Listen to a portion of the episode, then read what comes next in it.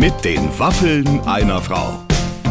Ein Podcast von Barbaradio. Ladies and Gentlemen, also heute wird's wirklich international und extrem glamourös. Clemens, hast du heute Morgen vom Kleiderschrank überlegt, was du anziehst? Ja, ein bisschen schon. Ich bin wirklich großer Fan. Diese Frau ist so respektabel mit allem, was sie gemacht hat. Wo die hingekommen ist, mega. Wir reden über Verona Poth. Die ist nämlich heute bei uns zu Gast. Und ja, es ist ja so, dass der Verona eilt ja einen Ruf voraus, dass Ja. natürlich schon eine gewisse Anspannung herrscht, bis sie dann tatsächlich da ist, weil alle sagen, vielleicht kommt sie doch nicht Ja, oder so. aber- Aber am Ende ist sie natürlich mega Genau. zuverlässig. Und was, was ich an Verona immer geschätzt habe, mega professionell. Die geht nicht in eine Sendung und sagt dann, ich war heute nicht gut drauf, sondern die gibt alles. Und das liebe ich. Die, die weiß, wie es geht. Ja. Und wenn ich inhaltlich ein ganz kleines bisschen teasen darf, weil das fand ich einen bemerkenswerten Moment, ihr werdet heute erfahren, warum sowohl Barbara Schöneberger wie auch Verona Poth schon beide das Handy der Kinder mal aus dem Fenster geworfen haben. Das und vieles mehr. Äh, Franjo ruft, glaube ich, zwischendurch auch irgendwie Ja. noch an und äh, ja, alle möglichen Sachen passieren. Es lohnt sich auf jeden Fall, dieses Gespräch zu hören. Und ich finde jetzt, die, an die Stimme gewöhnt man sich relativ schnell. Ihr müsst euch da einfach reingeben. Man kennt sie doch auch ein Ja, bisschen. ihr kriegt das schon hin. Also, jetzt geht's los mit den Waffen einer Frau, mit Verona Poth. Meine Damen und Herren, äh, es wäre jetzt eigentlich schön, Musik einzuspielen, aber ich weiß nicht genau, ob es eher ein Marsch oder ein Walzer wäre oder sowas. Weil wir sind zwei Königskinder, die schon ganz lange aufeinander zurennen und jetzt endlich ist es soweit. Sie ist da!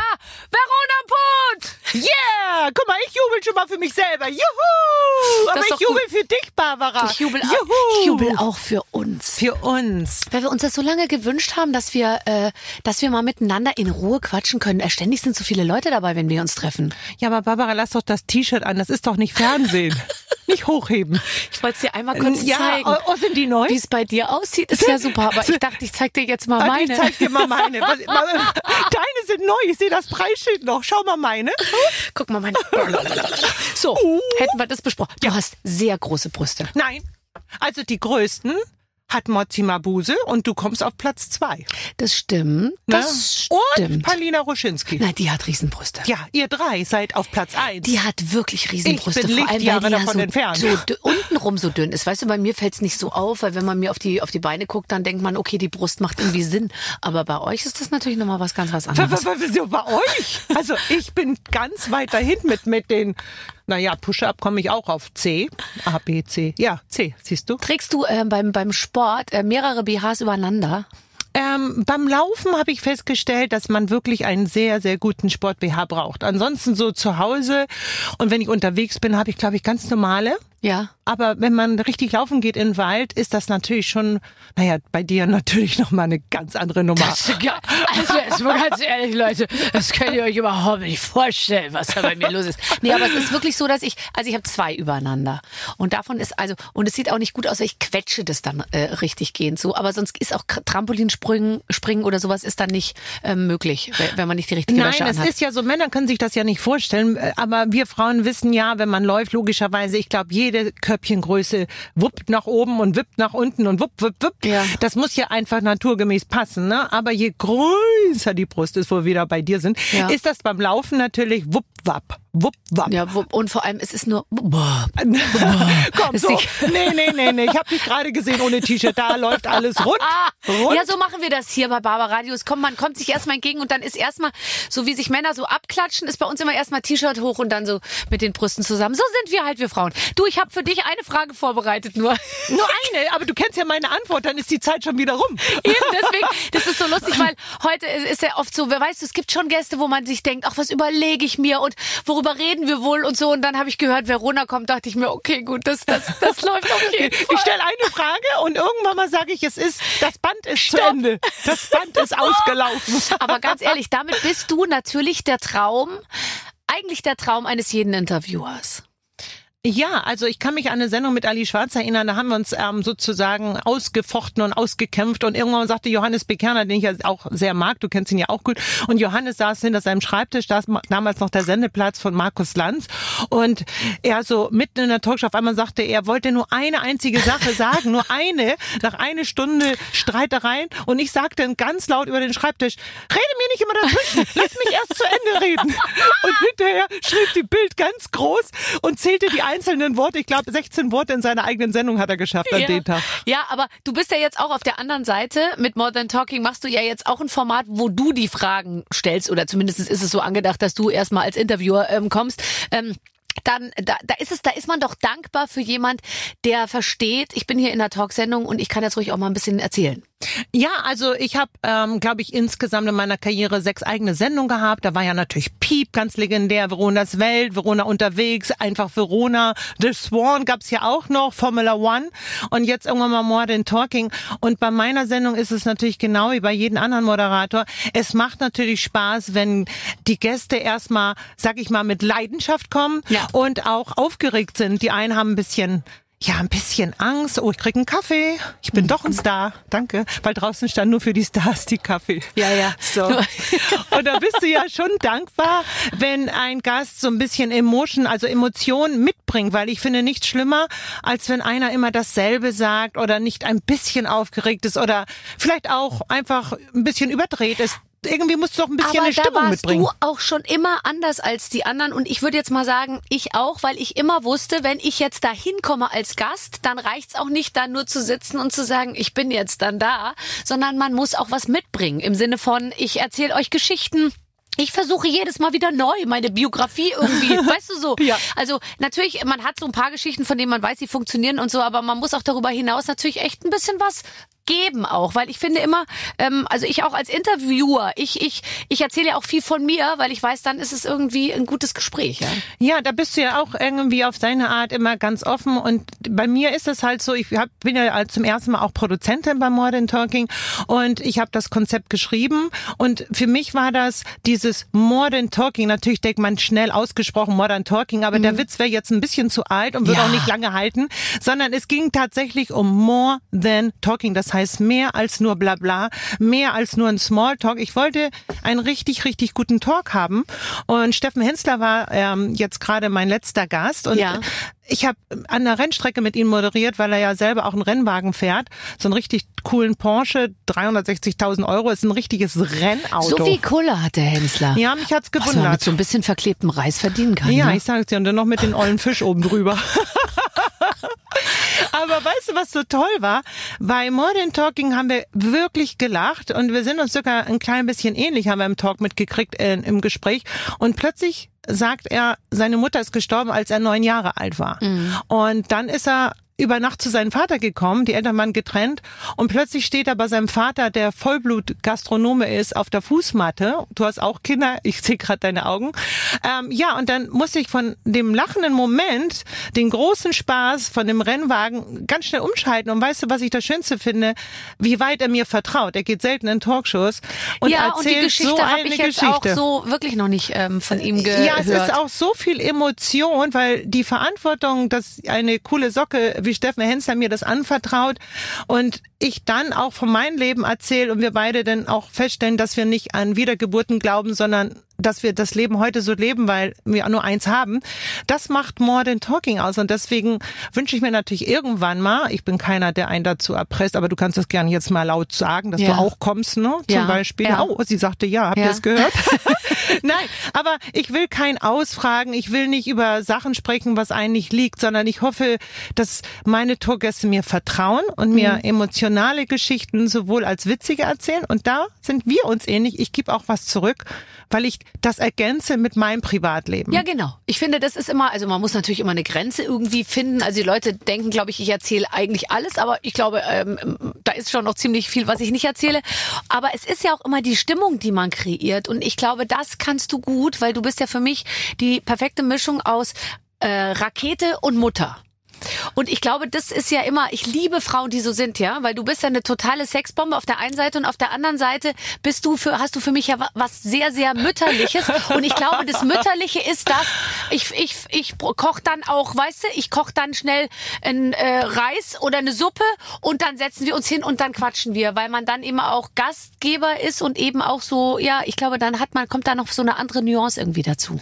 Ja, es ist eine, eine gute Kombination, aber ich denke auch, ähm, bei uns beiden ist es halt so, was uns sozusagen auch erfolgreich als Moderatorin macht, ist einfach, wir sind ähm, Gastgeber, wir wollen Spaß, wir geben auch was von uns, von dem Talk zurück und die Leute kommen gerne, weil hier hat noch nie einer verloren bei dir und ich möchte auch nie, dass einer meiner Gäste bei More Than Talking nach der Sendung sagt, können wir was rausschneiden. Ich habe immer gesagt, wenn, wenn die von einem Ohr zum anderen strahlen und dem Moment erstmal sagen, das ist die beste Sendung, die ich dieses Jahr gemacht habe. Ja. Gut, wenn sie im Dezember ist.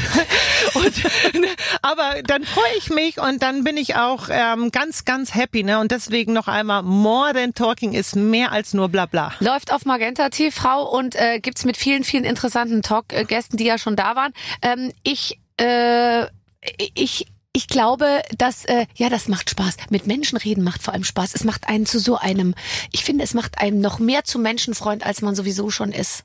Also ja, ich bin ja, man irgendwas steckt ja in dir, ne? Der eine malt in Öl und sagt, das kommt aus mir raus. Mhm. Der andere singt wie eine Nachtigall, ne? Da bin ich weit weg von und sagt, das kommt aus mir raus. Und andere, ich schreibe gerade, ah nee, das wollte ich ja nicht verraten, sorry, das nein, ich schreibe gerade zurück. eine, Rechnung für die Sendung, wollte ich sagen. Ja, viel Glück. Hier wird kein Geld bezahlt. nee, also irgendwann mal habe ich ein Buch geschrieben, dass ich gerade einen schreibe, darüber reden, wenn ich ist viel zu früh. Deswegen habe ich mich ja gerade versprochen, ich schreibe an der Rechnung. Ja. Eine Barbara Schöneberger Berger, kostet ja. 660.000 Euro Euro. plus Hotel und Anreise. Ähm. Make-up, Haarextension, permanent Wimpern und ein Waxing. Brazil Waxing. Ah, machst du immer Waxing, Nein, bevor nur vor der Sendung hier bei Das dir. ist ja fantastisch. Das ist eine Information, die hat uns jetzt noch gefehlt und ich hätte gar nicht gewusst, wie ich das rausfinden soll durch geschicktes Fragen, ob du jetzt frisch gewaxt bist. Aber jetzt haben wir es so schon ja, erfahren. weil man mir gesagt hat, hier läuft auch eine Kamera und ich bin schon ganz aufgeregt Ja, und will ja mal was zeigen. Ja, also aber hauptsächlich überm Tisch, äh, Verona. Ähm, äh, weil du gerade gesagt hast, ich will, dass man sich wohlfühlt und dass sich keiner irgendwie, dass keiner verliert. Ähm, bist du jemals ähm, auch mal befragt worden auf eine Art und Weise, damals noch so, als du anfingst, wo du gemerkt hast, oh, jetzt versucht mir jemand irgendwie ähm, Fallen zu stellen? Also ganz am Anfang war ich ja der Urknall eines Nichts. Ne? Du bist ja jetzt, das muss ich ja leider zugeben, zehn Jahre jünger als ich. Egal, du bist, glaube ich, Ich jetzt glaube, es sind keine zehn, es sind nur sechs. 25, Ne? Ich bin 49. Ey, au, oh, hast es Ja. aufgeholt, Ja, ne? ja, Wolltest ernst Bei genommen werden. Du hast dir mehr Mühe gegeben, okay. Aber damals war das tatsächlich so, als ich als Moderatorin ins deutsche Fernsehen kam, da äh, kannte man so einen Typ für mich gar nicht. Und ich weiß noch, ähm, bei jeder Sendung, in jedem Talk gingen die Quoten durch die Decke. Deswegen hat man mich immer wieder eingeladen. Aber man wollte immer den Haken an mir suchen, beziehungsweise was verbirgt sich dahinter? Da kamen abstruse Gedanken auf, wie, das hat sie auswendig gelernt, die hat einen Knopf im Ohr. Man hat mir mal meine Karten weggenommen, mitten im? Talk. Wirklich, meine Karten hat man um mir aus der Hand rauszufinden, ob gerissen. du einfach vom Stuhl fällst. Nein, die haben dann gesagt von der Bildzeitung damals, haben die einen großen Bericht über mich gemacht, ich glaube eine Woche lang, kann man sich heute gar nicht mehr vorstellen. Nee. Und dann war auf einmal die Moderationskarten, da sind Zeichnungen drauf, sie kann ja gar nicht lesen.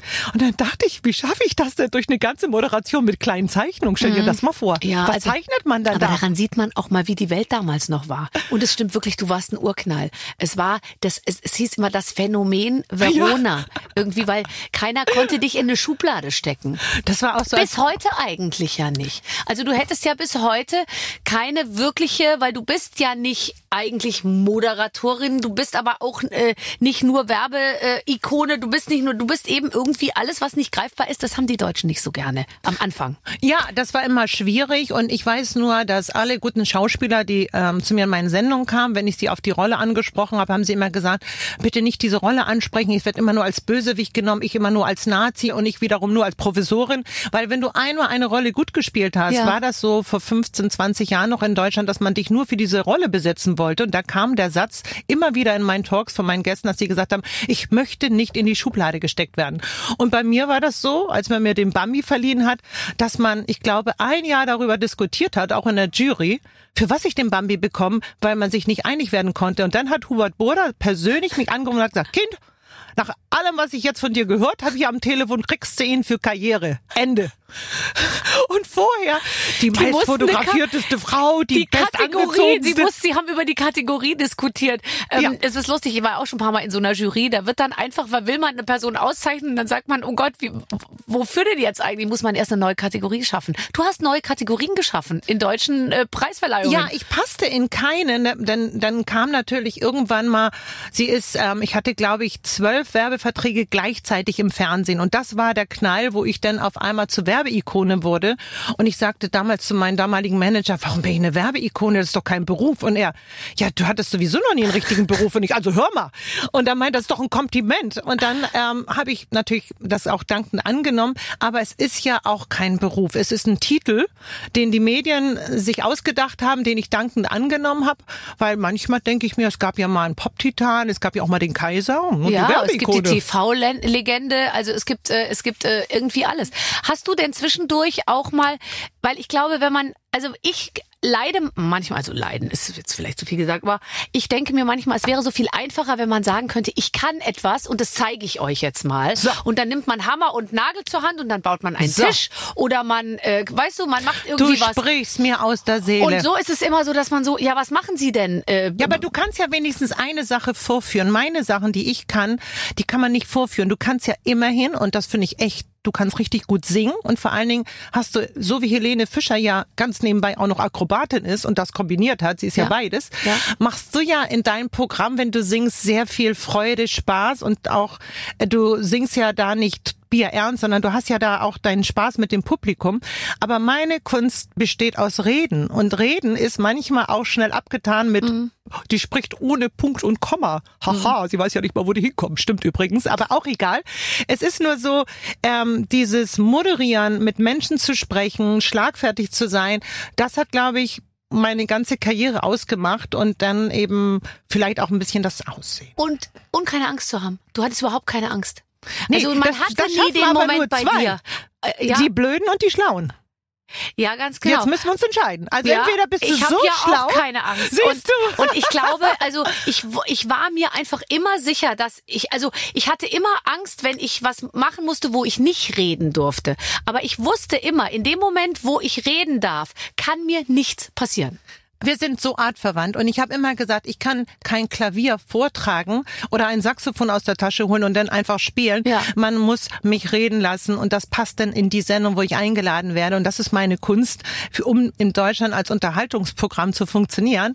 Und deswegen kam ich ja auch jetzt zu den Entschluss und ich freue mich wirklich, ähm, dass ich jetzt einen offiziellen, eine neue Berufsbezeichnung habe. Guck mal, es ist tatsächlich so passiert. Ich bin jetzt Produzentin Ja. und ich habe meine eigene GmbH, Modern Talking BH, als TV-Production gegründet und ich schreibe an meinem zweiten Konzept. Das wird auch eine ganz coole Geschichte, die auch viel mit Spaß zu tun hat. Und ähm, ja, und ich war jetzt gerade vor kurzem in Laubheim, da wurde der Preis verliehen ähm, in, wie, wie heißt der Preis? In Lau. In Laubheime, das ist eigentlich der einzige Preis, den wo ich noch nicht moderiert habe, würde ich jetzt mal sagen. Da kann ich mich das gar nicht dran Karl, erinnern. Karl Lemon Preis. Und zwar ist der damals nach Amerika, Amerika Ja, gegangen ja. und nee, ausgewandert und hat die Universal Studios mitgegründet. Ja. Und der kommt aus Laubheim. Und deswegen wird da, also dieses Mal zum sechsten Mal wurde der Preis verliehen. Und ich muss ganz ehrlich sagen, das hat wahnsinnig Spaß gemacht, an den Abend teilzunehmen und auch zu begreifen, hier ist endlich mal etwas, was man beim Namen nennen kann. Mhm. Und das ist jetzt sozusagen meine neue, ja, meine neue Richtung und meine neue Idee, mein Kopf. Du, letztens hat jemand zu mir gesagt, wollen Sie nicht auch mal in den Aufsichtsrat von einer Firma, äh, was die Männer da immer machen, das können Sie doch auch. Und dann, dann sah ich mich schon so, verstehst du? Nur noch in so großen Autos von einer äh, Aufsichtsratssitzung in die nächste mit so einem Täschchen unterm Arm. Ich sehe dann vor allem immer die, die Accessoires dazu, weißt du? Also sobald, wenn, wenn du jetzt sagst, du bist äh, Produzentin, ich hätte mir dann gleich ein neues Büro eingerichtet und einen großen Bildschirm hingestellt, bevor ich überhaupt erst mal angefangen hätte zu arbeiten, ähm, weil dann für mich immer auch sozusagen das Ambiente erstmal, weißt du? Ja, klar. Erstmal Ambiente schaffen. Als ich eine Kolumne damals geschrieben habe in irgendeiner Zeitschrift, Maxim oder wie die heißt, habe ich mir erstmal einen Schreibtisch gekauft, Ja, muss einen ja, Computer ja und einen. Füller. Und dann hatte ich aber noch nichts geschrieben. Da hat er gesagt, es wäre schön, wenn jetzt mal ein Text käme. Habe ich gesagt, ja, ja, gleich, gleich. Ich muss noch den Schreibtisch aufbauen. Also ich spiele ja auch gern genau mit diesen Geschichten eigentlich. Und ich bin, glaube ich, das erste Mal Vorstandsvorsitzende der Verona Streams AG geworden. Das war noch, oh, das ist ungefähr 15, 18 Jahre her. Mhm. Und in der Zeit habe ich dann erstmal natürlich lernen müssen, was bedeutet das eigentlich, Vorstandsvorsitzender einer AG zu sein. Und zwar auch noch meine eigene. Und der Aufsichtsrat, bis ich den verstanden hatte. Aber es ist ja auch schon fast 18 Jahre her. Inzwischen ist das natürlich jetzt auch kein Buch mit sieben Siegeln mehr. Aber wie du habe ich damals eben auch gedacht, erstmal muss der Schreibtisch her und die Visitenkarten ne? und Vorstandsvorsitzender Verona Streams AG. Und wir hatten in 118 ähm, Filialen Dessous verkauft. Die hieß natürlich Verona Streams, so bisschen Victoria's Secret mäßig. Aber das sah geil aus. Du erinnerst dich? Ich erinnere mich an deinen Kalender, der war doch aus, der war doch vergriffen nach einer Woche. Da, da sahst du aus auf diesen Fotos. Ich bin beinahe verrückt geworden. Ich dachte mir, warum fragt mich denn nie einer, ob ich? Ich glaube, deshalb habe ich dann Fotos gemacht für die FHM und die und die und die Maxim damals auch mit so Wäsche, weil ich mir dachte, ich will jetzt auch mal so retuschiert werden. Also, du bist die Anna Nicole Smith. Gib mir zehn Minuten. Wir legen dich auf den Boden, die mm. Beine hoch, die schwarze Corsage. Nichts mit liegen. Doch. Weil dann muss ich die Oberarme so drücken, dass die Brüste stehen. Verstehst du? Ja, aber du weißt doch, wer Anna Nicole Smith war. Die hatte genau deine Maße. Meinst du? Ja, das war die schönste Frau überhaupt. Die hat für H&M die ich Werbung weiß, gemacht. Natürlich, da sind die Plakate gekalaut worden. Über Nacht sind die aus diesen äh, so Dinger da sehe raus. ich weißt dich. du noch? Ja. So, nicht jetzt ausziehen, aber lass es doch. Ich wollte sie einmal zeigen. Ja, oh, oh, oh. doch, doch, die eine Seite sucht nach Kleingeld und die andere guckt nach oben. Oh Gott, ist das schrecklich. Daran müssen wir arbeiten. Genau. Oh Gott. Bevor wir einer Schielende Brüste. Nein, ja. Meine Brüste sind genau gleich groß. Wäre ja auch ein Wunder, wenn es nicht so wäre. Ja, also es wäre, also ganz, das, das ist ganz weit von uns entfernt, ne?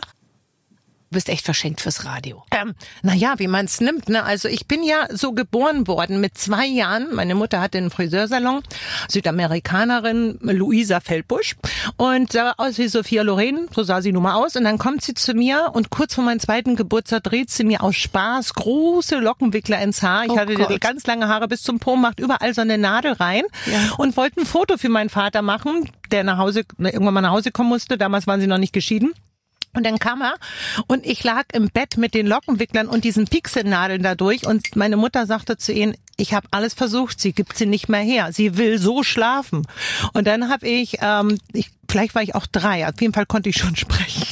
Ich habe am nächsten Tag, ich habe die Fotos noch, große Wellen im Haar gehabt und das hat mir keiner so aufgeschwatzt. Ne? Das sind meine Gene, ich bin so geboren, ich finde das schön. Gibt es, zeigst du dich jemals ungeschminkt? Ja, also du wirst es gar nicht glauben. Ich bin hier gerade in Berlin eigentlich ungeschminkt angesaust, angereist und mein lieber Freund Abscha, den liebe ich ja über alles, ist ja auch mein Freund. Da bin ich gerade reingehuscht und hab dann gesagt, schnell einmal Föhn und ein bisschen Lipglas. Aber im Grunde genommen, ich bin schon seit vielen Jahren, sagen wir mal, ganz, ganz wenig geschminkt, weil ich sehe das wie Duschen. Also ich liebe zwei Dinge. Ich stehe morgens auf. Ich bin ja ein Creme-Freak. Ich habe ja meine eigene Cremeserie Pacific Darüber wird Healthcare. gleich noch genau. zu sprechen Aber sein. ich creme alles ein. Und zwar mit 24 unterschiedlichen Stunden. Cremes, ja, oder? Aber das ist auch so ein Wahnsinn. Lad doch mal Rocco ein, der ist ja zwölf, da kann ich auch mal allein nach Berlin Sohn, fliegen ne? ja. Mhm. und hierher kommen. Also wenn der alles ausplaudert, dann hast du den besten Podcast aller Zeiten. Das kann ich mir sehr gut vorstellen. Aber du erzählst es uns ja auch so. ja, also das bedeutet, so wie Rocco. Du gehst morgens ins Bad. Ich stelle es mir ja so vor. Pass auf. Also man weiß ja, man kennt dich, man kennt eure Familie, man weiß ja viel über euch. Aber was ich nicht weiß, ist, wie du wohnst. Ähm, ich erahne es. Ich habe letztens ein Foto von Rocco gesehen. Hatte Geburtstag, sah man im Hintergrund so. Ich stelle es mir sehr hell vor, sehr weiß und ich stelle mir vor, dass das Bad sehr groß ist. Wie komme ich darauf? Ähm, ja, weil ich in einigen Interviews natürlich öfter mal von meinen Eincreme erzählt habe. Weil, guck mal, es ist so, ich werde immer wieder so nach Schönheitstipps gefragt, aber das geht nicht um den Lippenstift oder die Mascara oder so, sondern man sagt immer meistens so ein bisschen in die Richtung, was machst du denn mit deiner Haut? Ja. Und ähm, ich erinnere mich noch an Guido Maria Kretschmer, der mich bei dem Gala Spa Award gleich am Anfang mit diesem netten Kompliment abgeholt hat. Kaum war ich auf die Bühne, sagte er, also toll, aber deine Haut. Und hinterher habe ich gedacht, was für ein schönes Kompliment. Und für mich ist das so, ich bin wirklich ein Freak vom Eincremen. Für die Füße, für den Ellbogen, für den Po, für den Arm, Unterarm, Unterarm, Bauch, Und Brüste, Füße, Hals, Po, Nacken. äh, Ellenbogen, unterschiedliche Cremes. Ja, total. Also die Füße, das ist natürlich eine intensivere Creme, aber ich mag auch nicht, wenn die nicht einzieht, weil du willst ja langsam mal wieder Schuhe anziehen. Dann kommen die Beine, Oberschenkel, natürlich auch schon die Zellulitis, damit sie gar nicht erst kommt bedenken. So, dann geht's natürlich ähm, Po, auch Ja. gerne. Dann kommst du ja zum Bauch und dann kommt's ja. Wir Frauen. Die gute Creme kommt nur fürs Gesicht und Hals und Dekolleté. Das kann ja dann wieder irgendeine Billigcreme sein. Nee. Also ich creme seit Jahren mein Gesicht mit ganz hochwertigen Cremes ein und natürlich auch Hals und Dekolleté Ja. und die ganze Brust. Prost. Oh Gott, da ist bei mir die Tube schon leer. Ja, das ist das Problem bei dir. Deswegen habe ich dir ja auch ein Pacific Healthcare Package mitgebracht. Das liegt jetzt im Hotel und ich ärgere mich. Ja, das ist schlecht. Und meine Brust äh, erschlafft hier über unser Gespräch, sage ich mal jetzt schon. Spüre ich schon, wie das alles hängt, weil, weil Pacific Healthcare nicht rechtzeitig hier bei du mir kannst ankommt. ja Englisch. Wie kommst du auf Pacific Healthcare als Namen? Ja, eigentlich hat das so angefangen. Ich war äh, mit Franjo zusammen in Los Angeles und so wie wir Vollblutmoderatoren sind, ist er das eigentlich was Package und was Unternehmen betrifft und Produkte. Und da habe ich die ersten Produkte entdeckt mit einer Hammpflanze drauf vor zweieinhalb Jahren. Da war das so ein Schocker, weil ich dachte, wie kommt denn eine Hammpflanze auf ein hochwertiges ähm, Produkt für Kosmetik? Ist ja jetzt überall drin. Ja, Hanf. aber davor kannte das keiner. Wir Deutschen schon mal gar nicht, weil es nicht äh, ähm, noch nicht legi- legal war, ja. Genau, es war noch nicht legal. Und ich war so begeistert und plötzlich sagte Franjo immer nur zu mir, ähm, Verona, damit müssen wir die Ersten auf dem Markt sein. Diese Produkte sind mega. Die Pflanze, die hat so viel Inhaltsstoffe, der hat dann nur noch gegoogelt und die sind Entzündungshemmen, die sind ähm, verjüngen, die haben auch ähm, einfach dieses, ähm, dass sie die Haut praller machen, aber wir durften sie ja nie verwenden. Und gesagt, getan, haben wir die Firma gegründet und Franja war der Namensgeber mit Pacific Healthcare und hat dann erstmal die ähm, Package auch, ähm, finde ich ziemlich cool, vom Style LA angepasst. Und dann kam ich in die Creme-Probephase. Und es gibt nur einen Satz und der besteht einfach, ähm, ja, sag ich mal, aus 100% Tatsache. Wenn du zum Beispiel Kosmetik machst, kannst du nur erfolgreich sein, wenn du Qualität, Qualität und Ich Qualität sagen, ablieferst. da, da begibt man sich ja auch in einen Bereich, der ist ja nicht so ganz ohne, weil du kannst ja jetzt auch nicht heute sagen, ja super, ich mach Creme, alles toll, schreibst deinen Namen drauf und hinterher, der weiß ja nicht, was da passiert, wenn die Leute sich das ins Gesicht schmieren. Das muss ja alles komplett kontrolliert und äh, super gut äh, äh, funktionieren auch. Du hast eine ganz, ganz hohe Verantwortung, weil A, es ist ja, wäre es ja echt furchtbar, wenn ein paar Menschen einfach dadurch schlechte Haut bekommen. Ne? Und PHC, Pacific Healthcare, ähm, hat alles ist dermatologisch getestet, nicht an Tieren, ist vegan und ist von den Inhaltsstoffen, wo andere manchmal nur zwei, drei Prozent einkaufen, weil es einfach teuer ist, haben wir einfach voll aufgeladen. Deswegen ist diese Creme auch so erfolgreich und das ist die schnellst wachsendste CBD-Firma in Deutschland. Und das spricht dafür, dass die Frauen, es sind die überwiegend Frauen, äh, die Cremes kaufen und hinterher sagen, ich kauf noch mal und du würdest ja nie zweimal was kaufen. Aber ich habe Ja, dafür ich meinen schmier Kopf mich ja so durchs Programm, wenn ich das mal sagen darf. Ich habe jetzt geschmiert mit Frauke Ludowigs Creme, dann mit Viktoria Swarovskis Creme. Jorge González hat eine. Momentan bin ich bei Anna Ivanovic. Und jetzt sage ich es ganz ehrlich, ich habe ja deine Creme auch mal bekommen. Deine war die beste. Du bist ein Schatz, Du ich hast weiß. so eine goldene, Du- die riecht so nach Vanille. Da bin ich beinahe verrückt geworden. Da habe ich und es hörte nicht auf und ich ging da immer wieder und so. Und da war so ein Öl auch mit dabei. Also ich meine, es kann natürlich auch ein Zufall sein, aber da hatte ich wirklich das Gefühl, dass das fühlt sich gut an. Das finde ich ganz süß, dass du das, dass du das sagst, weil wir hatten ein Privatgespräch bei der NDR, Talk, MDR Talkshow im Ja. Hintergrund und da hast du zu mir gesagt, weißt du, deine Creme, die war die beste. Und das war ja für niemand bestimmt. Und da habe ich mich natürlich sehr gefreut und bin direkt in die Firma und ich, bei Franjo muss ich ja jetzt immer anklopfen, wo er ja fast mein Chef ist. Oh Gott, der hat aber bestimmt so ein ganz großes helles Büro mit Ja. so weißen Ledercouchen, Und oder? du musst mal die Sekretärin sehen. ja, das kann ich mir vorstellen. Ja. Wahrscheinlich klein, blond und dick, oder? Einfach mal ein bisschen was ja, anderes aber als der, zu Hause. in, in der Mitte, ganz schmal. Weißt du, da liegt der Wert drauf. Er mag ja eh Kurven, ne? Ich bin ihn ja immer zu dünn. Als ich schwanger war, hat er mir mal Honigbrote geschmiert, ne? Und hat immer behauptet, dass Jelo seine Ex-Freundin wäre und er zu der zurückgehen würde, wenn ich Ja. nicht mehr esse. Ja. Also er mag so, er ist der Einzige, der Kim Kardashians Hintern mal als vorne auf den Display auf dem Handy hatte. Ja, ach wirklich? Ja. Der Einzige? Das, Ja, der Einzige, den ich hier in Deutschland kenne, oder kennst du noch einen? nee, aber also, glaubst du Kim deiner? Kardashians Hintern? Glaubst du, der sieht so aus? Also ich habe sie ja auch mal in echt gesehen, allerdings angezogen und ich glaube, ganz ehrlich, ähm, dass sie eine schöne Frau ist, so wie sie sich gibt. Ne? Sie ist so, man sagt ja schon, es ist sehr viel natürlich an ihr gemacht, aber ich finde, warum nicht? Es ist ihr Look, sie sieht damit sehr schön aus. Das finde ich auch. Aber Aber, ich sie glaube, ist sehr, so- sehr klein und das, die ist, ah, die du, ist wenn die mini. neben ihrer Schwester Kendall Jenner steht, die ist ja fast doppelt so groß. Das sieht ja aus manchmal, das Klammer. Ich glaube, sie ist 1,58 oder irgendwie ich sowas. glaub, noch oder- wesentlich noch, kleiner. Oder 1,55. Ja. Und die andere ist er irgendwie 1,80. Also das ist schon Wahnsinn. Ja, und weil sie so lütte ist, wie man in Hamburg sagt, ist natürlich das Popöchen von der Dimension zu dieser mega, mega schmalen Taille Mhm, in Kleidern gut in Szene gesetzt. Aber vor kurzem hat man sie bei einem Basketballspiel gesehen, da hat sie normale Jeans angehabt. Mhm. Und du konntest ja um die kleine Taille rumfassen gefühlt. Und dann kommt das Popöchen, also die Dimension. Ja. Verlassen, glaube ich, das Idealbild, wenn sie sich in der Woche normal anzieht. Ja. Wenn sie aber Wobei zurechtgemacht es kommt ist. ganz selten vor, dass sie sich nochmal anzieht. Also Stimmt, das war hauptsächlich ja ist die, glaube ich, ja, aber das wo war alle wirklich eine haben. Ausnahme. Ist da, da, das passiert ihr nicht nochmal, glaube ich. Nee, also man sieht ja ab und zu mal in unserem Job die äh, internationalen Stars und ich muss sagen, die meisten, die ich getroffen habe, sahen auch ungefähr so aus, wie sie Ja, aussahen. ne? ich habe Sharon Stone getroffen, umwerfend. Äh, äh, die, die haben so ein, also die, die, die sehen immer irgendwie sehr classy aus, finde ich. Also das, das äh, fällt mir schon immer so auf. Und lustig, wir gucken ja immer so nach Amerika, gell? Oh. Dabei gucke ich manchmal in unsere Reihen bei, beim Bambi oder bei der Goldenen Kamera und denke mir, bei uns sind sie doch eigentlich genauso schön. Aber wenn dann die Amis kommen, dann sind wir immer alle ganz außer Rand und Band. Ja, ich habe das schon immer, sage ich mal, nicht verstanden, weil internationale Stars, wenn ich mit denen an einen Tisch gesetzt werde, wenn ich mit denen gedreht habe, wenn ich mit denen einfach in Kontakt kam, weil ich durch verschiedene Leute einem vorgestellt wurde. Zuletzt habe ich mehrere Tage mit Gerald Butler verbracht und mit Franjo allerdings.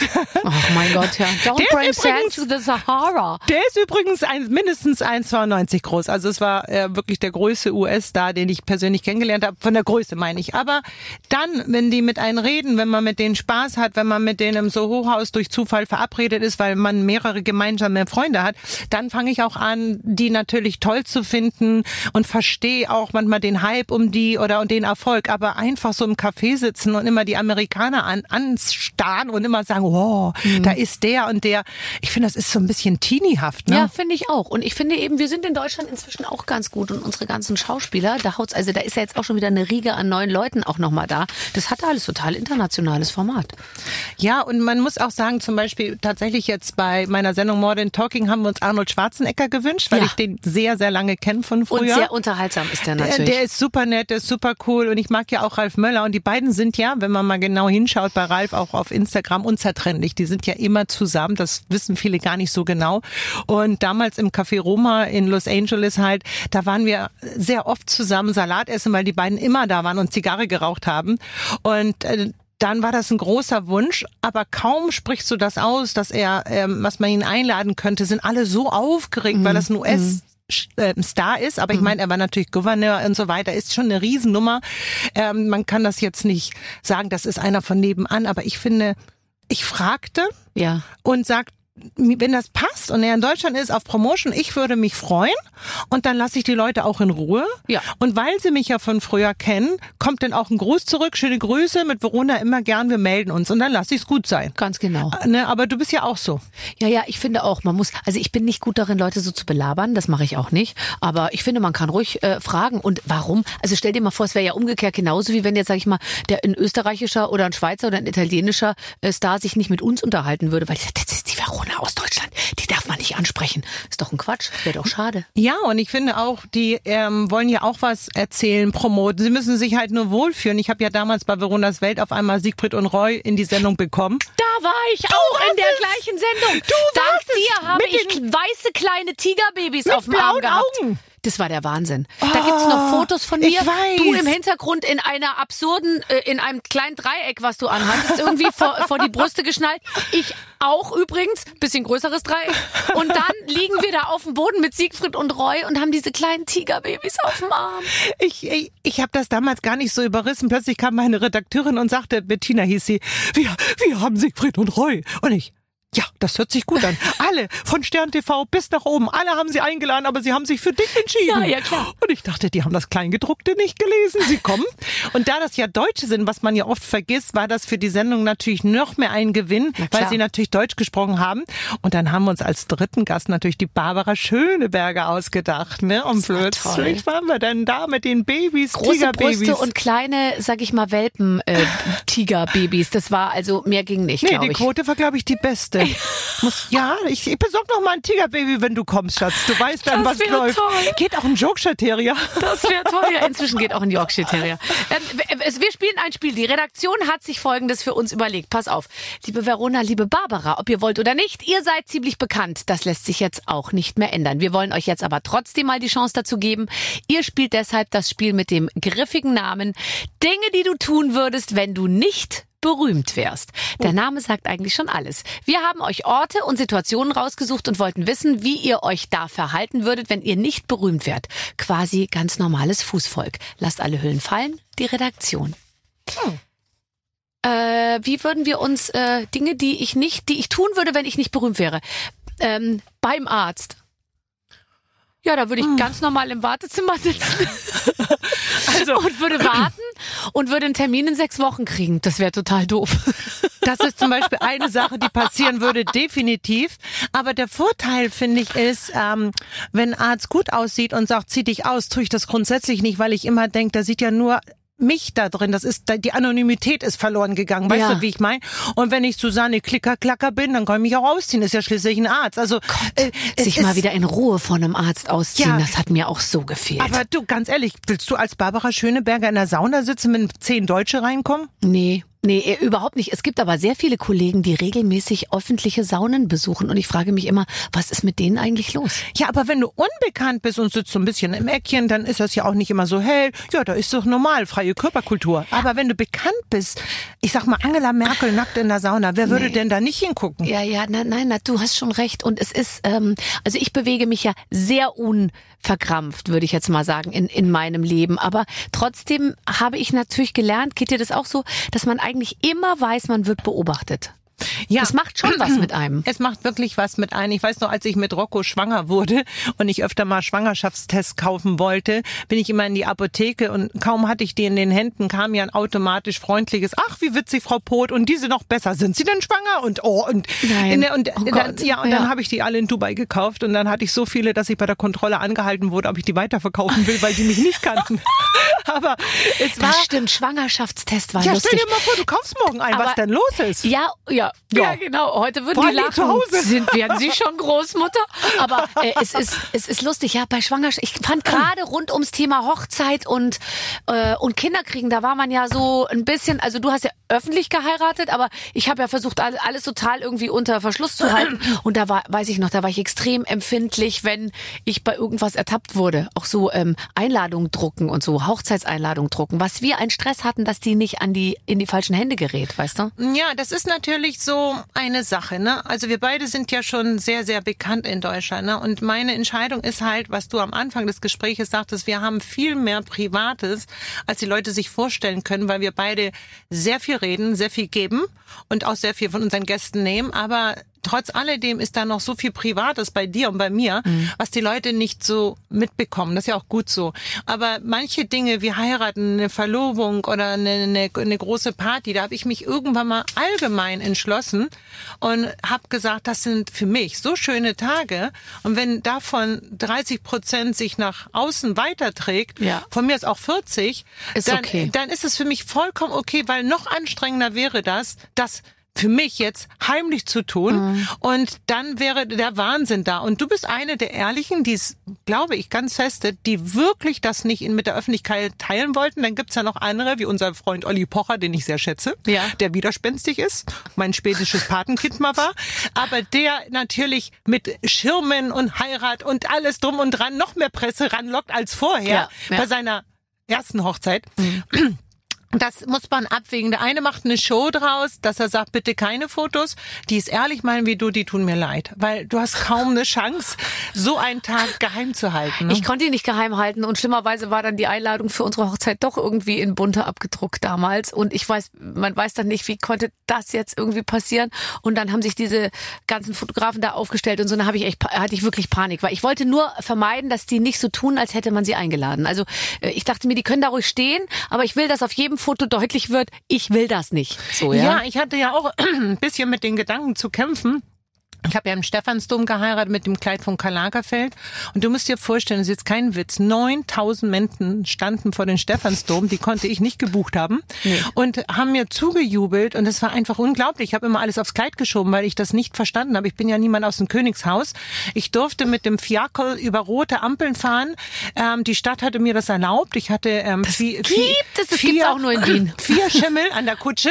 Und zwei Dinge passierten die die Presse dann nachher so aufgegriffen hat. Zum Beispiel, irgendwann mal wurde ich in dem ganzen Stress gefragt, ganz positiv, ja, möchtest du eine schwarze Kutsche, eine weiße oder es gibt eine Altrosa, nicht pink, eine die Altrosa. Ja, und ich so, Altrosa, aber jetzt nicht Barbie, nein, die ist voll elegant und Ja. die ist voll schön.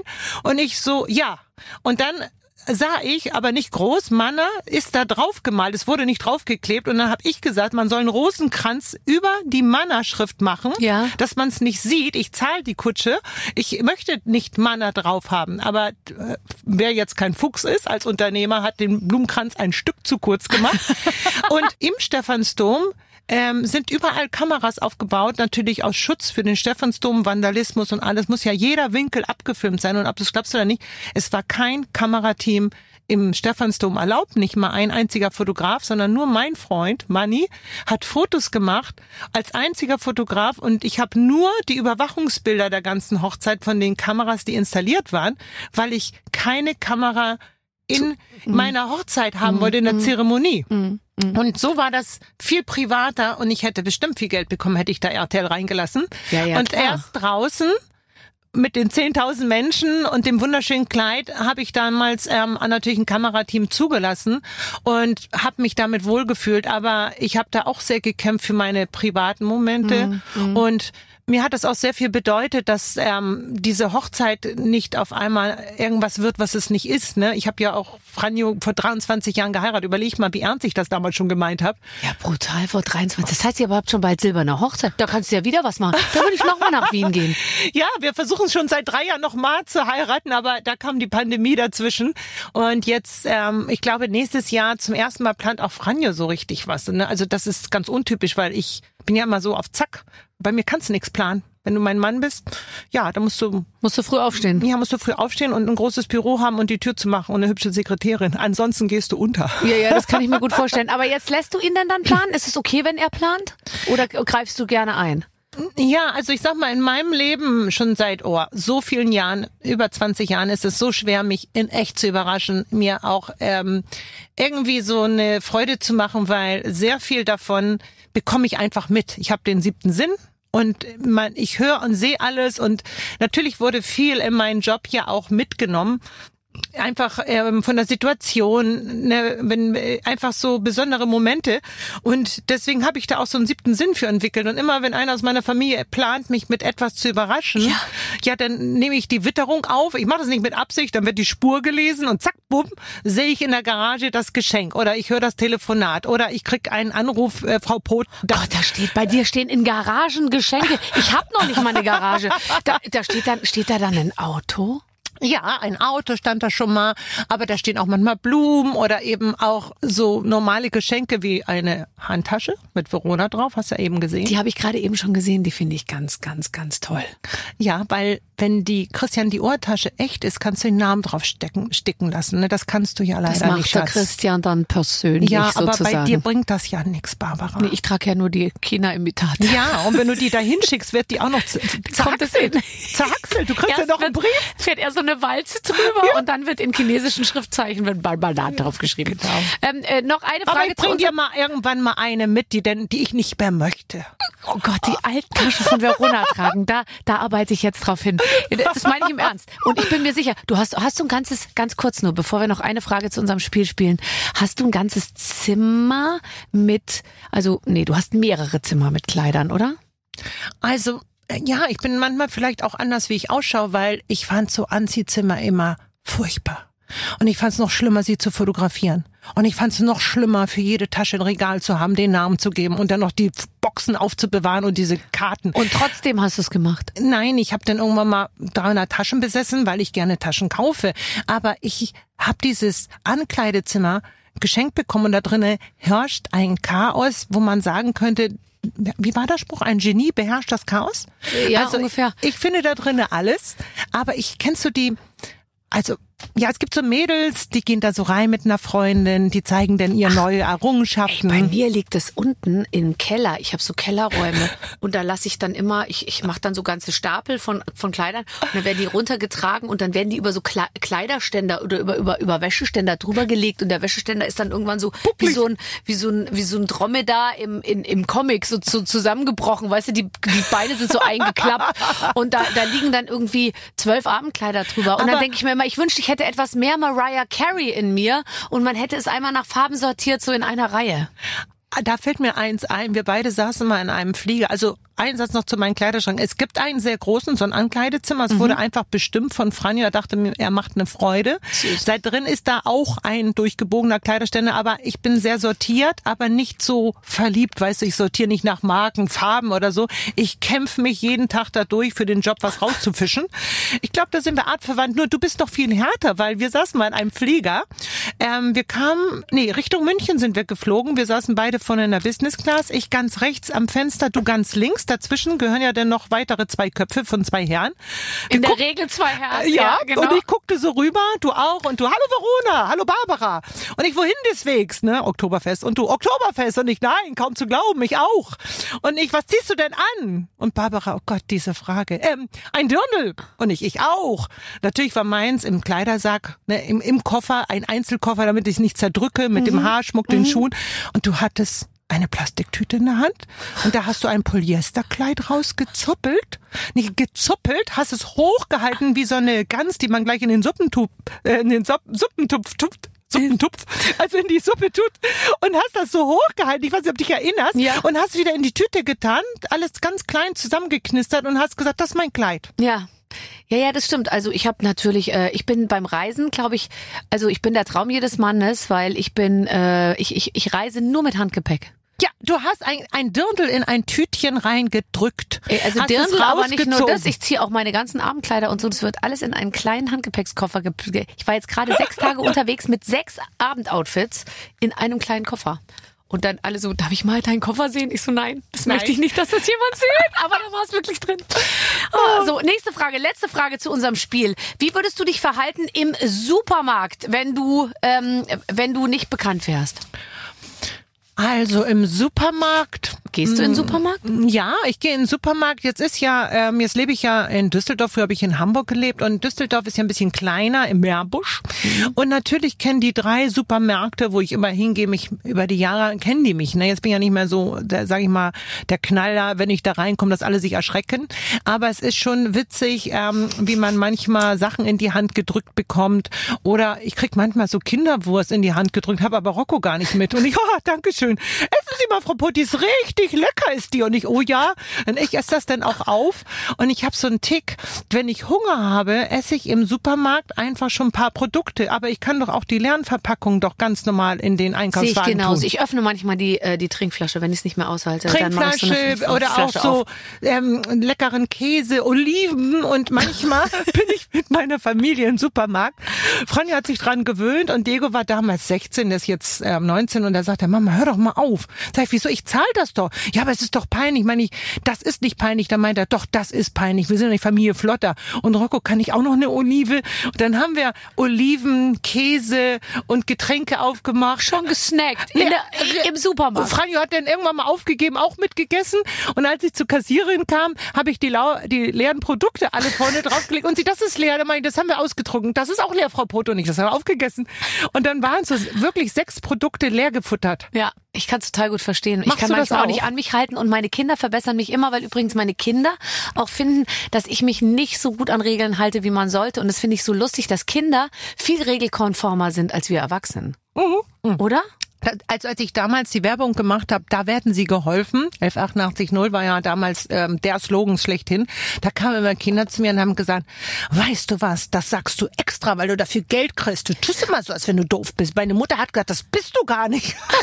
und nicht, dann grüß mal deine Mutter. Da hat die aber was erkannt. Aber Kinder haben sich beschwert, dass ich da werden sie geholfen gesagt habe und haben immer gedacht, sie überlisten mich, dass sie mir sagen, dass ich das eigentlich wusste und clever war. Ne? Und das Ja. war ganz, ganz süß. Das hat jahrelang angehalten. Dieses so ertappen, weil du gerade sagst, Kinder sind da so genauer mit den Regeln. Ne? Ja, ja, viel genauer. Und Kinder sind ja auch mit ihrer Mutter sehr äh, kritisch. Und ich könnte mir vorstellen, dass deine Kinder ähm, nicht in allen Punkten immer gesagt haben, oh ja, lasst uns zusammen rausgehen und äh, als Familie uns zeigen, sondern es kommt auch die Zeit, wo die Kinder sich so ein bisschen distanzieren und sagen, ja, ja, Mama, oh, nee, will ich nicht mit dabei sein. Und jetzt sag doch bitte nicht überall, dass du meine Mama bist. Mm, Bei uns war es ein bisschen anders, weil bei uns sind ja auch acht Nationalitäten gemischt. Da ist nicht viel Platz für Rücksicht für die Kinder. Die mussten da durch. Und irgendwann mal, was mir mal aufgefallen ist, da war Diego wirklich noch klein. Ich schätze mal, er war so acht oder so und er schaute aus dem Fenster und ähm, sagte, da ist ein Paparazzi. Und Paparazzis in Deutschland sind ja bei dir nur vor der Tür, wenn etwas Außergewöhnliches passiert. Du kriegst Drillinge oder du lässt dich gerade scheiden. Also entweder was Nerviges oder was Sensationelles. Ich weiß gar nicht mehr, was damals gerade anstand. Und irgendwie ging der nicht weg. Und irgend mein Sohn mit acht wollte mich beschützen und sagte, Mama, ruf die Polizei. Und ich so, weißt du, Mäuschen, das ist ein Job. Der heißt Paparazzi. Und der arme Kerl muss als erwachsener Mann acht Stunden im Gebüsch sitzen für ein Foto. Und dann kriegt er in Deutschland vielleicht 300, 400 Euro. Weil Ah, noch nicht mal 109, glaube ich. 109 Euro. Mhm. Und da habe ich gesagt, weil auf dem Foto nichts weiter ist als ich komme aus dem Haus. Und dann meint er, ja, ich, ich muss aber jetzt was machen, wenn er uns was tut. Und meine ich, nein, ist kein Einbrecher, Schatz. Du gehst jetzt runter, gibst ihm Wasser und ein Glas und sagst, es ist sehr heiß und redest mit ihm. Du bist ja süß. Ja, und dann ist er mit seinem ganzen Mut als Achtjähriger runter in dieses Gebüsch. Dann sah ich oben aus der Küche, da wohnten wir noch woanders weiter oben. Und dann haben die sich unterhalten, der Achtjährige und der Paparazzi. Und der sagte nachher zu Diego, auch grüß deine Mutter, ich bleib trotzdem hier. Und es wäre echt nett, dass sie, wenn sie mal langsam aus dem Haus kommt, weil ich brauche nur ein Foto. Oh Gott. Ja, und dann sind wir aus dem Haus und dann sagte Diego, ich bin ein Kind, der darf mich nicht fotografieren. Sag ich, Mäuschen, es ist auch ein Kompliment, dass Menschen mich fotografieren. Die sehen mich im Fernsehen, die sagen, guck mal, da ist die Verona. Das ist auch ein Kompliment. Und du kleine Ratte, entweder bist du mit auf dem Foto oder du gehst zur Seite. Ja. Ne, aber du zeigst deine Kinder gar nicht und das ist konsequent. Und ich zeige meine schon immer, das auch konsequent. Ja, Nur ich hab's jetzt auch nicht überbordendes ähm, Interesse mehr, oder? Also ich glaube, es ist jetzt nicht so, dass du das Gefühl hast, du musst sie jetzt vor was beschützen, oder? Also ich finde, das Nein. ist ja immer, die tauchen im Zusammenhang mit mit euch ab und zu auf, aber ich habe jetzt nicht das Gefühl, dass ich meine, man weiß immer nicht, was jetzt passiert, wenn jetzt unsere Jungs irgendwann mal, keine Ahnung, irgendwo, keine eine Bank ausrauben, dann würde man wahrscheinlich irgendwie ihr Foto drucken. Aber ich glaube jetzt, solange die normal und ruhig weiterleben, werden, werden die hoffentlich unbehelligt äh, leben können. Ja, ich habe natürlich jetzt als Promi-Mama, die ähm, die Kinder in der Öffentlichkeit zeigt, ein- einen Vor- und einen Nachteil. Also mein, bei mir ist natürlich so, dass die Kinder damit zur Person des öffentlichen Lebens geworden sind und natürlich fotografiert werden dürfen. Aber im Zeitalter der Handys habe ich mir einfach vorgestellt, ich wurde so viel in meinem Leben fotografiert von Handyfotos. Natürlich, kennst du ja, die tun so, als wenn sie sich selbst fotografieren Ja, ja, wunderbar. oder so, ne, so ganz verlegen, so ich guck nur meine Bilder, Ja, ja. Clips, Clips, Clips. Und ich habe irgendwann mal entschieden, einfach den Weg nach vorne zu nehmen, weil ein Security damals zu mir sagte, wissen Sie, da hieß ich noch Feldbusch bei meinem, äh, bei Dego, der war ja sieben Jahre Einzelkind, bei meinem ersten Kind. Wissen Sie, Frau Feldbusch, machen Sie sich nicht so viel Sorgen. Noch nie wollte einer ein prominenten Kind haben, weil die kommen ja keine drei Meter. Die unbekannten Kinder von Industriellen, die sind gefährdet. Abgesehen davon wollen die einen Führer meistens 20, 30 Millionen und da sind sie ja sowieso raus. Und ich, das wissen Sie doch gar nicht. Nein, aber äh, man muss sich entscheiden. Ne? Entweder mm, nimmt man den, den Weg, den du genommen hast, oder Janaina und viele andere und sagen, ich mache mein Ding, die sollen später selbst entscheiden. Ja. Und ich habe gesagt, das ist euer großes Pak Praktikum. Ne? Ihr kommt jetzt immer mit, spitzt die Ohren, Augen auf, Ja. aufgepasst. Und dann werdet ihr sowieso studieren. Also das ist für mich die Mini-Voraussetzung, die sie umsetzen müssen. Ja, absolut. Jetzt sind sie ja, ich meine, der, der Kleine ist ja erst zwölf, aber irgendwann sind die ja dann aus dem Haus, ne? Äh, Wirst du dann ruhiger werden oder gibst du dann nochmal richtig Gas? Mit Franjo läuft's ja gut offensichtlich, wenn ihr nochmal heiraten wollt. Also das heißt, ihr habt keine Angst davor, ihr, Ähm, ihr habt keine Angst davor, allein zu sein, wenn die Nee, Kinder also- mal aus dem Haus sind. Für mich ist das, für mich ist das so, der, der Diego ist ja seit zwei Jahren weg. Der ist ja in Florida, in Tampa. Und wir haben auf sein Visum gewartet. Da war noch die Pandemie. Das war voll schwer, das Visum zu bekommen. Und es war wirklich wie im Film. Der UPS-Mann klingelte pünktlich zu seinem 18. Geburtstag mit einem Umschlag. Und da war sein Visum drin. Und ich, du wirst Leistungssportler, war mein, sag ich mal, mein Wunsch. Du hast zwei Kinder, du kannst denen nichts aufzwingen. Aber ich erkannte die sportlichen Gene und ich dachte, Sport Sport ist das Beste. Ja. Und dann habe ich gesagt, weißt du, Diego, er wollte immer ins Ausland. Am liebsten schon mit zwölf, glaube ich. Mhm. Und dann habe ich gesagt, du kommst nach Florida, ne, nach Tampa, ähm, wenn du Sportler werden möchtest. Du bist sehr, sehr gut im Golfen, einfach normal gut. Und wenn du das möchtest, kannst du da auch später studieren. In einer Sekunde hat er zugesagt, seinen Koffer gepackt und das Visum beantragt. Und dann kam der ähm, UPS-Mann Zack, bumm. Am nächsten Tag wir alle zum Flughafen. Erst hat Papa geheult, dann hat Rocco geheult, dann Ja, Mama geheult. na klar. Und alle klebten an der Scheibe am Flughafen wie so Eidechsen. Und dann ging Diego und seitdem ist er jetzt seit zwei Jahren weg und ähm, hat jetzt seinen Abschluss gemacht, seinen Führerschein da und ist wirklich, also ist noch kein Profigolfer, ist aber ich sag mal ganz ehrlich auf dem besten Weg dahin. Das ist ja fantastisch und vor allem äh, dann, also, aber schon, der ist dann, der bleibt dann vielleicht da. Ja, ganz sicher. Er Also ist, weiß nicht, ob der nochmal nach Meerbusch zurückkommt.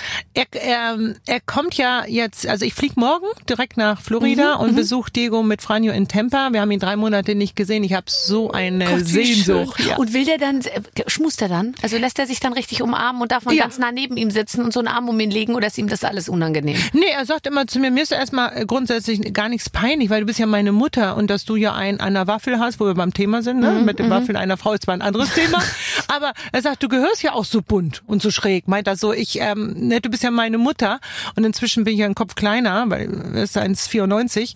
Dann stehe ich da und sag, ja Mäuschen, du kennst mich ja. Und dann sagt er, ja, ne? Und dann sagt er, es ist eh witzig, dass ich so lange auf dich gehört habe, ne? Dann gucke ich ihn nach, so nach oben und gucke ihn an, so einen durchtrainierten, braungebrannten Sohn. Und ich denke mir, ich bin eine ganz kleine Mama. Aber bist du stolz, oder? ja, so stolz und verliebt und ich würde sterben sofort für meine Kinder. Also keine Sekunde müsste ich überlegen. Aber der Kleine ist auch so ein Filou, ne? Der oh ist Gott, so ja, süß. ist wahnsinnig süß. Also wirklich sehr, sehr, sehr süß. Und ich weiß ja, dass du eine sehr, ähm, ich glaube, du bist, also wirklich, wenn ich dich immer über deine Kinder reden höre und so, dann denke ich mir, du bist bestimmt so eine genau so eine Mutter, wie man sich das vorstellt, die so, ich, ich weiß nicht, ob du streng bist, also ich glaube, du bist wahnsinnig, du, verwöhnst sie wahnsinnig und da wird mit Liebe überschüttet und so. Ich kann mir vorstellen, als Kind hat man es gut bei dir. Ja, man kriegt von mir eigentlich alles, was Sinn macht. Und ähm, vor allen Dingen bin ich ja auf Zack. Ich habe mal mit Diego gestritten und da habe ich gesagt, na und, du hast eben eine Mutter, die auf Zack ist. Und dann sagte er, war er 16? Du bist der Zack, du bist nicht nur auf Zack, du bist der Zack. Hat er gesagt? Ja. Und dann gab es eine Zeit, wo ich ja nur El Comandante genannt wurde, so auf Spanisch, weil meine Mutter irgendwann mal meiner Familie erzählt hat, als sie noch lebte, dass das mein Spitzname wäre. Aber für mich ist es so, ich bin schon eine Mutter, die hohe Ansprüche hat, ne? Geht nicht, gibt's nicht, zack, zack. Und wenn die chillen, was gibt's denn zu chillen? Sag ich, hier wird nicht gechillt. Ich geh raus und lauf um den Block. Mhm. Ja, ja. Oder überfall von mir Ich aus finde eine ja auch so ein, man muss schon so ein bisschen Leistungsanspruch haben, oder? Weil ich meine, ich finde schon, dass denen auch klar sein muss, wie sie, ähm, wie sie leben und wie gut sie es haben und müssen ja auch, da muss schon was zurückkommen, finde ich schon auch. Ja, ähm, ich habe mich ja viele Jahre mit Kindern aus sozialen schwachen ähm, Situationen befasst. Also seit 25 Jahren. Ich habe ja auch ein eigenes SOS-Kinderdorf in Bolivien, La Paz, gebaut, also in El Alto, zu Deutsch die Höhe, fast auf 4500 Oh Meter. Höhe. Und ich habe damals als One-Man-Show tatsächlich über eine Million Euro gesammelt und habe natürlich auch einen Teil von meinen, ähm, sage ich mal, von meiner Gage für Werbung gespendet. Ich hatte mit Harald Schmidt die ähm, die Kaufregung-Geschichte gemacht und da habe ich das eins zu eins zu 100 Prozent gespendet damals und habe noch zu allen Vorstädten gesagt, wenn ich meine Gage zu 100 Prozent spende, gibt jeder von euch 20.000 dazu. Da kam eine Menge Geld zusammen und bin dann mit dem Geld nach Bolivien gereist, mein Geburtsland, aber ich war nur einmal da, als ich kleines Kind war, Baby war und ähm, habe dort auch viele Kinder getroffen, die nichts haben und mit ganz wenig ähm, glücklich sind und habe dort ein SOS Kinderdorf gebaut. Veronas Casitas für 112 Kinder ist natürlich heute noch da und mit diesen ganzen Emotionen habe ich auch meine Kinder erzogen. Ne? Ich sag auch immer, wir schmeißen nie was weg. Wenn Spielsachen alt sind, dann werden die mit Batterien aufgeladen, repariert. Ich nerv schon alle damit. Dann wieder äh, schick gemacht und dann irgendwie suche ich immer irgendjemand, der sie weiter verschenken kann. Und äh, da gibt's immer so viele, die das Danken annehmen. Die wissen ja gar nicht, dass es von mir kommt. Das will ich ja gar nicht, sondern da wird eine große Kiste abgegeben. Ähm, ich hatte eine ganz liebe Freundin, die Wessner, die ist ein bisschen älter, die ist Kindergärtnerin und die hat das dann äh, mit zum Roten Kreuz Kindergarten genommen. Und ich habe so viele Sachen immer verschenkt, weil ich meinen Kindern beibringe, hier wird nichts weggeschmissen. Sag ich, Mäuschen, manche haben ja nicht mal so einen Ball. Der ist niegelnagelneu. Ja. Der kommt jetzt in die große Tüte und dann geben wir das irgendwo ab. Ne? Und ich glaube, diese Nachhaltigkeit kannst du Kindern wirklich beibringen. Und ich glaube auch, dass du es schaffst, Kindern beizubringen, großzügig zu sein. Ja, das glaube ich auch. Also das Ähm, glaube ich meine schon. Kinder haben sehr darunter gelitten, dass ich ähm, keine, dass wir nicht die neuesten technischen Ausstattungen hatten. Du, also so sozusagen, also wir hatten immer den falschen Fernseher, immer das falsche Auto, immer die falsche, keine Playstation, nicht diese diese ganzen Sachen, mit denen du eigentlich Punkte machst, wenn du äh, wenn du Kind bist, ja. Und ich so, aber wir haben alles andere und so. Und dann, ja, das zählte alles gar nichts. Ja, ich habe natürlich auch irgendwann mal eine, also ich sowieso nicht, ich habe die gar nicht gekauft, weil das ist immer ein Kampf mit El Comandante, was die Playstation betrifft. Ich bin grundsätzlich nein. Nein, nein. Ja. Und Franjo aus dem Hintergrund, ja, ja, Ja, ja, ja, ja. Und Oder die dann alte Playstation. vielleicht nächstes Jahr zum Geburtstag, dann weiß man schon, okay, jetzt rollt die Kugel, dann kriegst du es auch nicht mehr rausgebremst irgendwie. Nee, also einmal zugesagt, die sterben ja dafür und ich habe auch gedacht, gut, wir haben jetzt eine, aber sie war nicht immer das neueste Modell, ne? Die hing immer so ein, zwei Jahre Mhm, hinterher und irgendwann mal hat Diego auch gesagt, als er noch klein war, ne, Mama, wir haben ja auch so ein altes Modell und dann sage ich, ja, aber ist doch besser als keins, weil wenn du noch länger drüber redest, haben wir nämlich gleich gar keins mehr. Ne? Und bist du dann konsequent? Ja. Ich habe schon mal sein Handy, glaube ich, aus dem sechsten Stock geworfen. Ja, ich habe auch schon mal ein Handy aus dem Autofenster, aus dem fahrenden Danke. Auto rausgeworfen. Danke, Und da Barbara. war aber, äh, da war wirklich, der, der Blick war fantastisch. Äh, sag ich so, so, das Mhm. So. war's jetzt. Ja. Fand ich total, das war unheimlich. Aber natürlich, wer ist dann ausgestiegen? Wer hat angehalten? Wer ist dann Papa. zurückgelaufen? Wer musste es dann holen? Ich habe es dann natürlich selber ja, ich habe es auch besucht, weil ich war die. Einzige, die, die ungefähr gewusst hat, in welche Richtung es geflogen ist. Dann habe ich mir gedacht, das macht jetzt überhaupt keinen Sinn. Ich habe es aus dem Balkon geschmissen in einem Hotel irgendwo am Wörthersee. War das Wörthersee oder Chiemsee? Ich weiß es nicht mehr. Auf jeden Fall ist es tatsächlich wie ein Wunder auf dem Rasen gelandet. Und Diego hat jedem diese Geschichte erzählt, weil damals war er zwölf. Meine Mutter hat das Handy aus dem Fenster geschmissen. Und alle kleineren Freunde von Rocco, oh, die guckten mich so an und ich, ja, und ich kann ganz anders. Aber bei mir ist, glaube ich, so ein bisschen ja, die Strenge ist so in ähm, Disziplin. Ne? Für mich ist es ähm, einfach wichtig, dass Kids zum Beispiel nicht immer einfach etwas absagen. Wenn sie jetzt im Basketballverein sich selber ausgesucht haben, einen Kurs, mittendrin keine Lust haben, sage ich, nö, nö, nö. Der ist jetzt gebucht, der Lehrer baut auf dich, die Mannschaft baut auf dich, du spielst, bis die Saison rum ist und Ja. dann können wir über was Neues reden. Aber ich bin nicht so eine Mutter, die sagt, auch mein Mäuschen, wenn du dich nicht wohlfühlst. Ja, ne? ja, ja, ja. Nee, das mache ich nicht. Ne? Und auch beim Klavierunterricht war sehr lange wirklich freiwillig, der Rocco. Und irgendwann mal sagte er, er will da nicht mehr hin. Mach ich, das geht aber bis Dezember. Ja. Und er, ja, wir können ja mit Simona sprechen. Dann sage ich, nee, da wird nicht gesprochen. Das ist ihr Verdienst, das ist ihre Schule. Zugesagt ist zugesagt. Du spielst bis Dezember. Warst du auch so diszipliniert? Ja, meine Mutter hat mich ja äh, zweisprachig erzogen und in, in dieses südamerikanische Temperament in der spanischen Sprache kam mir recht normal vor. Aber wenn ich heute Geschichten erzähle, wie ich groß geworden bin, dann gucken mich echt viele an. Entweder ist es sehr lustig oder oh. Aber ich ähm, empfinde halt diese dieses Zack, Zack und hör mir zu und du kannst viel erreichen. Bei mir gibt es zum Beispiel auch keine Angst. Ne, also wenn, wenn, wenn jemand, also meiner Kinder Angst hatte, zum Beispiel Rocco, als er jetzt elf war, ist er zum Taekwondo-Verein gefahren in Mettetal, in so eine Jugendherberge, alles so ein bisschen Kamikaze, mit vielen Kindern, die er gar nicht kannte, mit Lagerfeuer und so, aber nicht so durchorganisiert. Ne? Das war mehr so eine Herzenssache. Und dann sagte er, Mami, ich will da gar nicht hin und ich weiß ja gar nicht, wer da ist. Ich kenne die Kinder alle nicht. Ich meine, ja, das, das, fehlt ja noch, dass du hier rumjaulst. Du kommst da hin. Ich verspreche dir aber eins, wenn du mich abends anrufst um zwölf und es Ja. gefällt dir nicht, dann bin ich da. Habe ich abends um zwölf angerufen und er, Mama, das ist mega, hier Lagerfeuer, wir schlafen heute gar nicht, ich muss auflegen. Und dann hat er sich so gefreut und dann hab ich gesagt, siehst du Mäuschen, ne, das war schon eine coole Reise, ne? Und dann meint er, boah, Mami, das war so cool. Und er war so stolz auf sich. Und dann hätte ich da zu schnell gesagt, ach Mäuschen, musst du ja nicht, ne, guck mal nicht so traurig. Oh, da kommt ja schon ein Tränchen. Dann hätte ich ihn diese schöne Reise ja vielleicht genommen. Und so kam er ja doppelt stolz wieder, weil es eine Hürde war. Ja. Und jetzt redet er nur noch von dieser Reise. Ach, ich wäre gern dein Kind. Wie lässt sich das arrangieren? Ach, Barbara, das kriegen wir schon hin. So, also wir haben angefangen, uns gegenseitig unsere Brüste zu zeigen und sind kurz vor einer Adoption geendet, sage ich jetzt mal. Genau. Das ist ein Weg, den schaffen nur zwei Frauen, nämlich ähm, äh, ich zusammen mit der wunderbaren Verona Poth. Die war nämlich heute unser Gast. Schön, dass du da warst, Verona. Es hat wahnsinnig Spaß gemacht und ich darf jetzt das T-Shirt wieder runter machen. Jetzt kannst oder? du das T-Shirt wieder anziehen und vor allem bitte wieder cremen, weil wir haben jetzt über eine Stunde nicht gecremt und jetzt langsam trocknen deine Ellenbogen schon aus. Ja, und man merkt es auch an den Lippen. Ja. Ja, ja auch da habe ich was Schönes für dich. Okay, ich freue mich. Bis gleich. Ciao. So, wir sind zurück hier wieder. Ach, nach diesem wunderbaren Gespräch. Ich liebe Verona. Ich bin noch größerer Fan geworden. Das war ich gar nicht möglich, aber es hat doch noch, doch noch passiert. Also, und wie die dann auch aus dem, aus dem Zimmer rausgeht, muss man jetzt mal sagen. Die geht hier aus dem Studio raus, sieht einfach, also von hinten sieht sie aus wie, wie 13, von Ja. vorne sieht sie aus wie Das 30. ist unglaublich. Ja. Einfach in, auf allen Ebenen unglaublich. Ein tolles Phänomen, die Frau. Ja, deswegen äh, schön, dass sie bei uns war. Endlich hat's geklappt. Ähm, in der nächsten Woche gibt's einen neuen Gast. Kann ich euch jetzt schon sagen, wird auch wieder ein Knaller. Einfach reinhören. Bis dann. Mit den Waffeln einer Frau. Ein Podcast von Barbaradio. Das Radio von Barbara Schöneberger. In der Barbaradio App und im Web. barbaradio.de